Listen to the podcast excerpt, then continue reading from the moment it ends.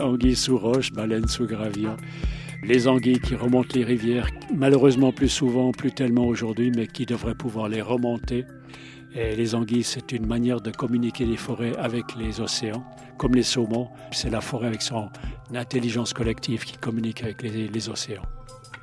Chaque fois, on a quelque chose qui devient évident, c'est que la forêt et l'humain, euh, il y a des interactions, il y a des bienfaits mutuels qui peuvent avoir lieu. On devrait se poser la question, mais qu'est-ce qu'on peut donner en retour aux forêts? C'est une question qu'on s'est trop peu posée. On est toujours là à se servir, à, piller des ressources, malheureusement, à prendre, mais qu'est-ce qu'on peut donner en retour? Et là, je pense que ça va un peu dans ce sens-là. C'est les gens qui vont en forêt pour autre chose que pour prendre pour donner. Euh, je pense que c'est pas mal lorsque les enfants retournent dans les forêts avec leur légèreté, avec leur exubérance, leur joie. Là, je pense que c'est comme un chant d'oiseau qui vient des humains, qui vient interagir avec la forêt. Et peut-être que ça, ça lui fait beaucoup de bien.